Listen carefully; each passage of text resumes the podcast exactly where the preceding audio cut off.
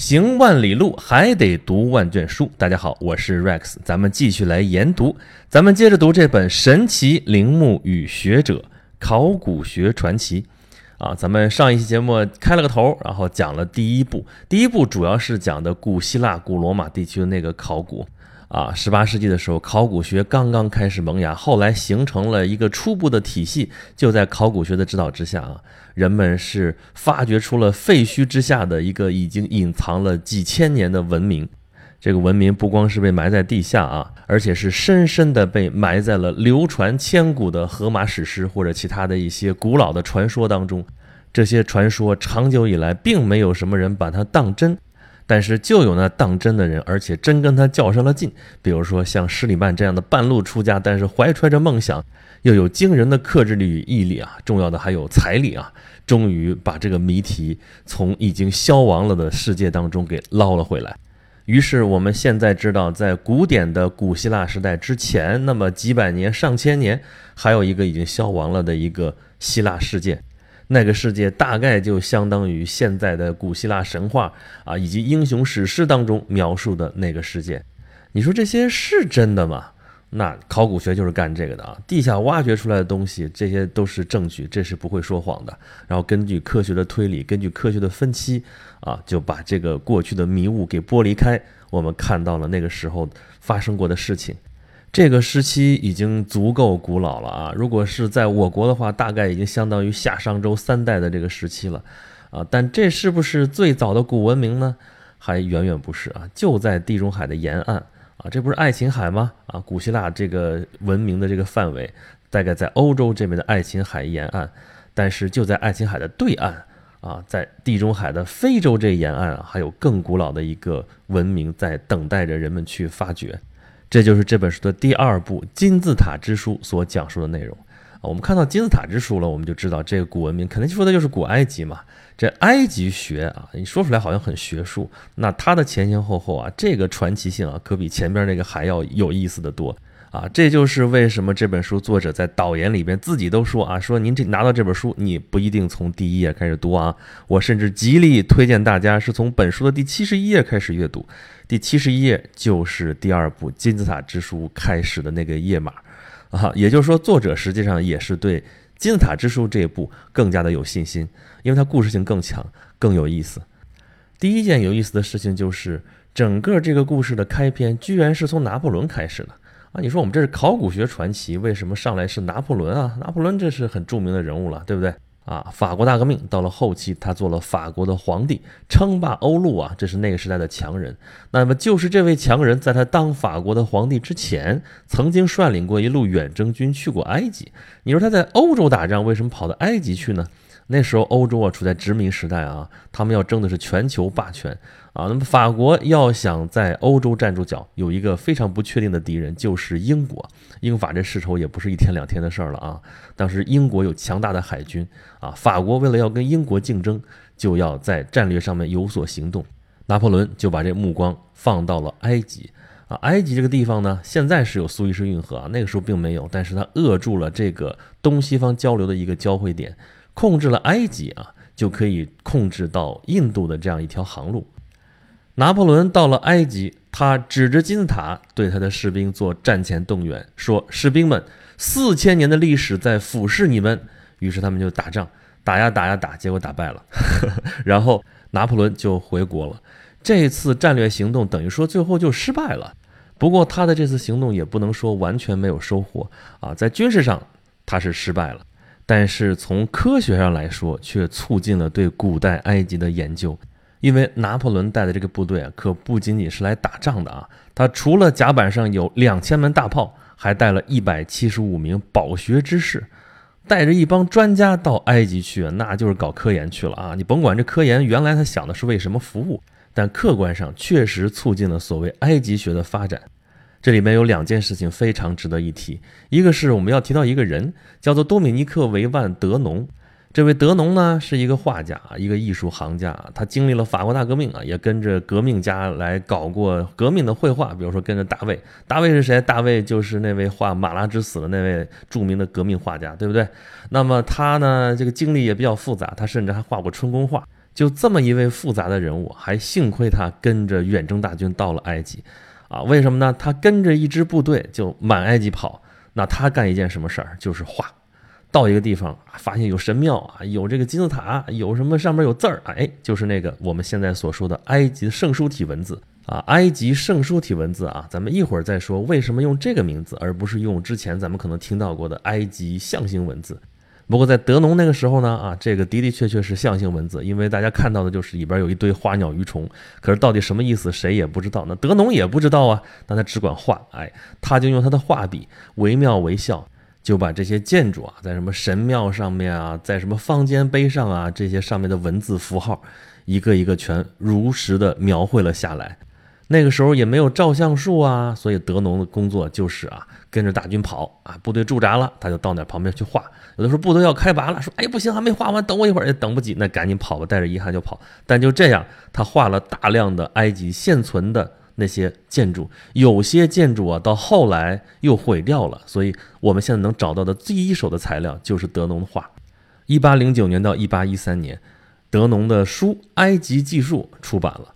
这套书有二十四卷本，厚厚的书啊！这书啊，一般人可买不起啊。装帧非常的精美，上边有些铜版画，好多还是彩色的。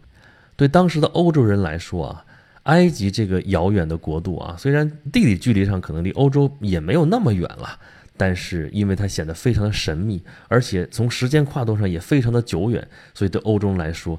显得是那样的扑朔迷离，而这个时候有这样的一本书《埃及行述》出版了之后啊，人们终于可以从这套书里边得窥其中一二，虽然实际上他们根本看不懂。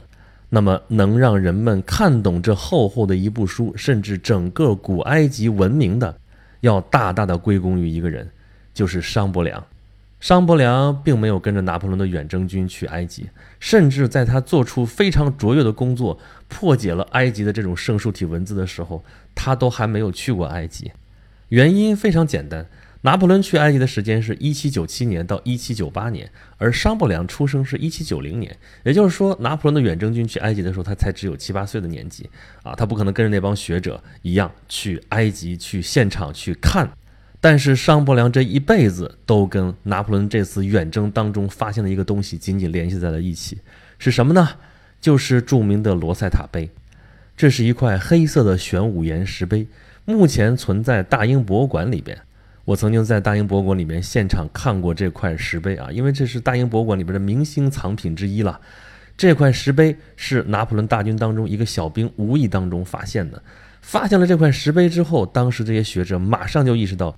这是一把能够破解埃及古老文字的钥匙，为什么呢？因为这块石碑上中下三节，上面是古埃及的象形文字，中间是古埃及的世俗语，下面是希腊语，居然有希腊语，这可是非常神奇的了。因为对于这些学者来说，希腊语是可以读得懂的。这块石碑这上中下三节刻在一块石碑上面，那很明显。这三段文字说的是同一件事，也就是说内容是一样的，那这就是一段译文啊。有了希腊语的这个内容，是不是就可以反过来破解出来这个埃及文字呢？理论上来说是啊，但是这些学者也没有想到，从他们发现这块石碑到石碑上的文字正式破解，居然花了二十几年，而且真正能破解这些文字的这个人，在发现这块石碑的时候，还只是一个七八岁的一个小孩儿。如果大家对于埃及的历史或者说埃及的文物有所了解的话，一定会知道商伯良这个人。但是如果只是简单了解的话，大概也就是从书里面能看到说商伯良破解了埃及的这种神秘文字。但是在这本书里边啊，有关于商伯良本人，有关于他破解埃及的这种象形文字的这个过程，我们都可以了解到一些细节。其实历史有意思，就往往有意思在这些细节上面。商伯良出生在一七九零年。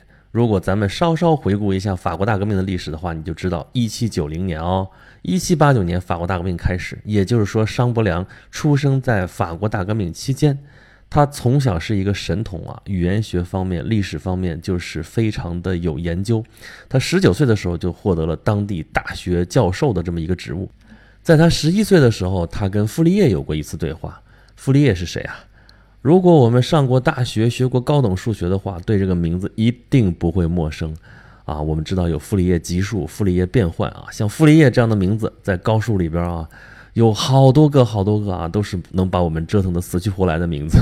那这位傅里叶就是著名的物理学家、著名的数学家，他参加过拿破仑那次到埃及的远征，他还是开罗埃及研究院的秘书长，还是埃及政府的法国委员和领事长官，还是科学委员会的灵魂式的人物，就这么一个大人物。一八零一年，商伯良的哥哥啊，也是对考古学非常感兴趣啊，也是一个语言学家，把他带到了伊泽尔省的首府。这个时候，傅立叶是伊泽尔省的最高长官，哎，他就跟这个小商伯良进行过谈话，而且还邀请他到他的家里来。于是，这位十一岁的孩子就看到了傅立叶从埃及带回来的收藏品，这是他第一次看到埃及的缩草纸残片。这地方必须说一句啊。埃及的纸梭草啊，这是在尼罗河畔长的一种这个植物，然后把它的那个茎剖开了之后，然后用一种什么工艺啊，横竖交叉的这么敲敲敲敲敲，然后变成一张纸页，然后可以卷起来，这就是纸梭草卷。那个字呢，草字头一个沙。你其实可以念的沙啊，你基本上现在可以统读了。但是你要细究它的这个渊源的话啊，它属于缩草属，它是一种缩草，那就是叫纸缩草呗啊。不过这个事情其实并没有那么重要啊。你知道我们说纸缩草卷，或者说埃及的纸沙草卷，都是指的这一个东西。这个东西就叫做 papyrus，后来转来转去就是我们现在 paper 这个词啊，也就是说啊，它就是最原始的纸。那么这些纸缩草残片上面写的都是什么呢？就是那堆花鸟虫鱼啊，就是那个时候所谓的埃及的象形文字。这些文字不光写在纸梭草残片上，还有在各种石碑上面啊，都是各种铭文。小商伯良那个时候就端详着这堆从埃及来的收藏品，他问傅里叶说：“有人能看得懂这个吗？”傅里叶摇摇头：“我一定要读懂它。”这个时候，小商伯良非常坚定地这么说。他说：“几年之后，等我长大了，我一定会读懂它。”这件事情，他后来经常跟周围的人说啊。我不知道各位听了之后是不是能联想到咱们上一期节目里边讲的那位施里曼，他小的时候不也这么说吗？他跟他父亲说：“我一定要找到特洛伊城。”好，这本书上也这么写，把这两个人比较了一下。这其实也是这本书有意思的一个地方啊！你说它是一本考古学的书，但是它里边其实写了人的梦想。这梦想不光是人成年之后的梦想啊，是从孩提时候就树立起来的这样一种梦想。在比较这个施里曼和商伯良这两个人，都是从小男孩的时候就开始立志，说我一定要做出伟大的发现，而且他们都实现了自己的梦想啊！从这个意义上来说，这本书其实蛮励志的 啊。但是这两位啊，实现自己的梦想的路径可是不太一样。施里曼在开始他的伟大事业的时候，并不具备任何专业的基础，但商伯良正好相反，他一直遵循的是最好的学术训练的道路，装备了他那个时候所能够提供的所有的知识。但是你要以为他在此后的十几年、近二十年的时间里边，就只是躲在书斋里边就搞研究，那你就大错特错了。他出生在法国大革命期间，他整个这一生都跨越了法国大革命，他见过拿破仑啊。而且跟拿破仑还挺熟，在拿破仑后来复辟的那个百日王朝的时候啊，因为他哥哥是非常的推崇拿破仑，他跟拿破仑之间也有着千丝万缕的联系。那到后来拿破仑倒台了，他也被打上了叛国者的烙印，他被驱逐、被解职，但是他没有停止他的研究。这件事情也蛮有意思的啊，因为埃及学的启幕就是从拿破仑的远征开始的，而商伯良又跟拿破仑之间有这么密切的关系。这两位可以说都是埃及的征服者，一位是从版图上来说的，他想把尼罗河畔的这个国家纳入到他的全球帝国当中去，啊，而另外一个呢，到这个时候为止，他甚至都还没有去过埃及，但是这个古老的国度在他的头脑当中已经研究了千万遍了啊，他要用他的知识和理性来征服它。破译的过程非常的艰辛啊，中间有很多我们意想不到的困难，也有一些我们体会不到的一些感受。比如说，商伯良在破译的过程当中，突然听到一个晴天霹雳。你能想象，对于正在研究的人，他的晴天霹雳会是什么呢？是有人宣布已经破解了埃及的象形文字。他几乎是用颤抖的双手打开了别人的研究成果，但是看了没有多少，就开始疯狂的大笑啊！别人都以为他疯了。他为什么会笑？因为行家一看就明白，那个人所谓的研究成果就是在胡说八道。就这样，到一八二二年，商伯良终于是宣布他破解了这个埃及的圣书体文字。你看这个地方为什么要说圣书体文字了？因为他的结果告诉世人，之前的猜测都错了。埃及的这个文字根本就不是象形文字，说它是象形文字，只是因为呢，它用的文字符号都是一些花鸟虫鱼、一些器物、一些看上去就很实际的一些东西，很实在的象形的东西。但实际上，它完全不是象形文字，它实际上是字母文字。所谓象形文字啊，画出来那个符号之后，应该是表达跟它相关的意义的。但是对于埃及的这些文字来说，这些花鸟虫鱼画的再像，也都是用来注音的，跟现代这些拼音文字的原理是一样的。这个发现可真的是一个非常重大的发现。那知道这个原理之后，怎么就能知道哪些符号代表什么音呢？这语音这个东西这么多年过去了，几千年过去，谁还留得下来？那凭什么知道这几个符号在一起就该读这个音呢？突破口就在国王的名字上面。因为国王的名字转到其他民族的语言基本上是音译的，咱不说罗塞塔碑吗？上中下三节底下是希腊语啊，里边提到国王名字的时候，跟前边那国王的名字发音应该是一致的。就从这个地方开始，啊，在这个圣书体文字里边有那样一个一个小圈圈啊，把一些什么符号圈在里边，这就是装饰圈。一般圈在里边的就是一个名字。用这样的方式，他解读出来了，比如说图坦卡蒙这样的埃及法老的名字；而在所谓的飞来方尖碑上面，他找到了托勒密的名字。另外还有一个圈儿，里边他认出来，这就是著名的埃及艳后克里奥佩特拉。就这样一个字母一个字母的解读，他终于是破解了埃及圣书体字里边的秘密。那整个古埃及的历史就向世人敞开了。通过研究古埃及的文献，人们了解到古埃及的历史非常非常的长，俯视着我们的真的不只是四千年的历史啊，可以说公元前就有四千年的历史。我们现在一般把古埃及的历史划分成好多个阶段啊啊，最主要的是古王国时期、中王国时期和新王国时期。王朝一划划的啊，本土王朝就可以算二十六个王朝啊，在全都加上的话呢，前前后后大概有三十一个王朝，那么多。那么解读了文字，知道了历史的断代，下一步的工作就剩下哇哇哇了。初期的故事咱们简单带过啊，有几个重要的人物，包括意大利的收藏家、德国的分类学家啊、法国的文物管理者，还有英国的测绘家以及文物阐释家等等等等，他们都对埃及学的进展做出了自己的贡献。但我在这个地方不想就着考古学的线索接着往下聊。咱们说这本书的名字叫做《神奇陵墓与学者》。在金字塔之术这一部当中啊，可能更多的就是跟陵墓打交道。我们说金字塔之术，金字塔是什么？一般认为就是古埃及法老王的陵墓。这陵墓历经数千年而不倒啊，我们到现在都能够看到他们的一个遗存。可是里面呢，什么都没有了，空空如也，尸体不见了，随葬品一点都不留。所以看起来把自己葬到金字塔里边，并不是一个好主意。这法老王也会总结教训啊。所以我们现在看到的金字塔，事实上都是古埃及历史当中早期的一些建筑。后期的国王都不把自己葬到金字塔里边去了，因为他们不得不考虑到一类人的光顾，就是盗墓贼。啊，咱们上一期节目就已经说了啊，考古学长期以来背负着一个误解，就是考古跟盗墓到底有什么区别？那么这部分里边其实讲了很多跟盗墓有关的事情，也可以从中比较出来考古究竟跟盗墓有什么不同。盗墓这种行为的历史非常悠久，它直接改变了后世法老王的丧葬方式。其实这样的事情在中国也发生过啊，中国秦汉时候啊都是流行厚葬的。我们从发掘出来的海昏侯墓当中可以看出其中一般。海昏侯墓非常的幸运啊。中间虽然经过盗掘，但是盗贼并没有找到核心的这些宝藏。但是汉朝其他的陵墓，我们现在能找到的啊，很多都是空的了，因为盗墓贼都已经不知道挖过多少轮了，好东西都已经被拿走了。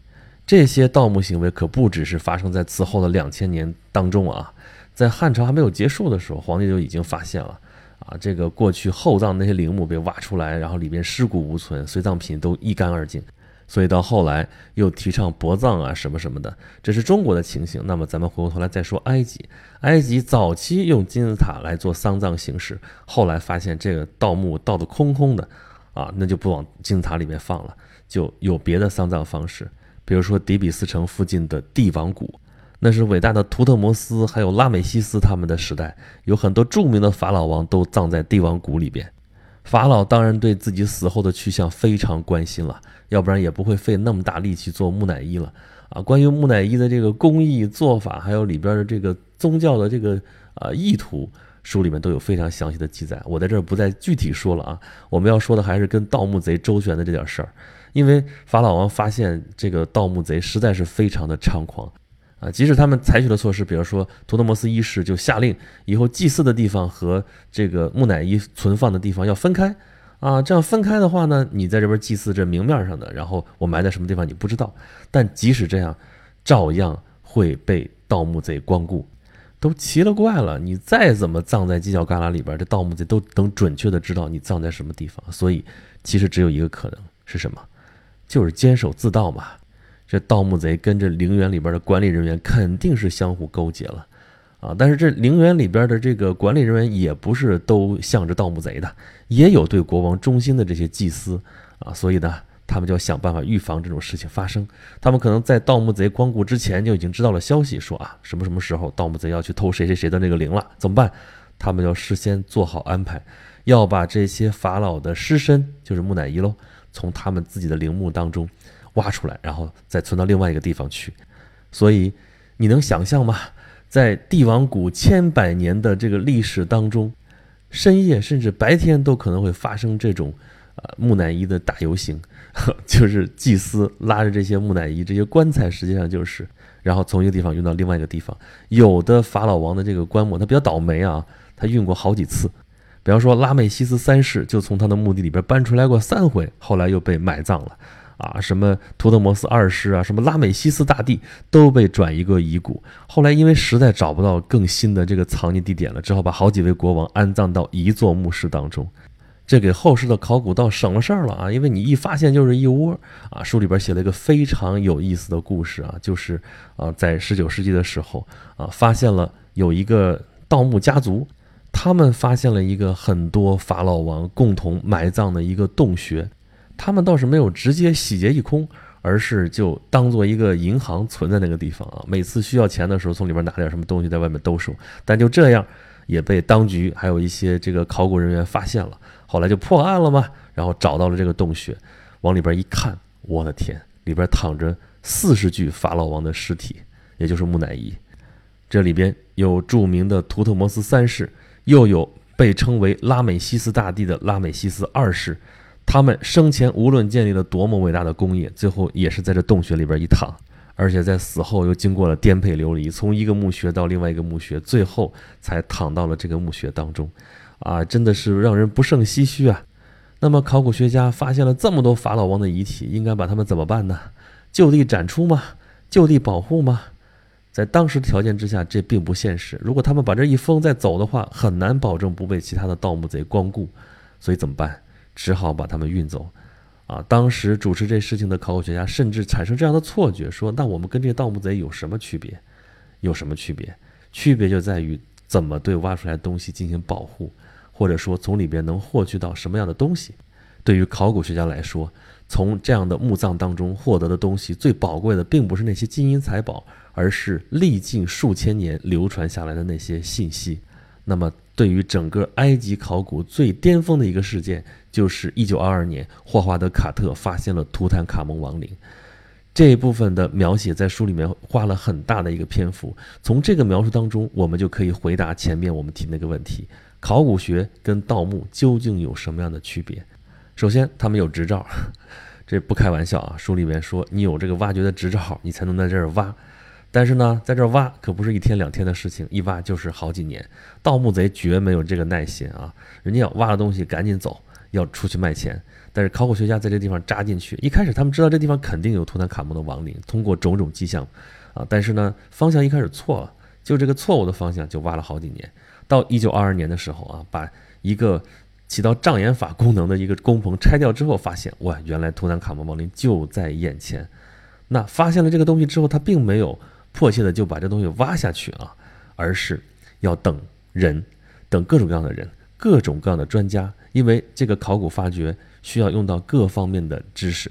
等来了各路专家之后，这个墓葬一点一点的挖，一点一点进展，前前后后花了好几年的时间。这是一段特别惊心动魄的描写。我之前说这本书读起来像侦探小说，也是指的类似这样的部分，从有限的信息当中发现过去的蛛丝马迹，层层推理，仔细发掘，最终找到重大的考古发现。这真的读起来让人酣畅淋漓，仿佛我们也身临其境。目睹了整个图坦卡蒙亡灵挖掘的过程。图坦卡蒙其实并不是一个非常有名的法老，他死的时候才只有十八岁，这么一个年轻的国王。但是这是第一次完整的打开一个没有被破坏的亡灵。其实图坦卡蒙亡灵之前也有被盗的痕迹，但是核心的东西都没有丢失。书里面有图表、有照片、有示意图，写的非常的详尽，难怪作者对这第二部金字塔之书那么有自信。这部分写的确实是非常的引人入胜，好吧，这就是第二部金字塔之书当中我印象非常深刻的几个部分。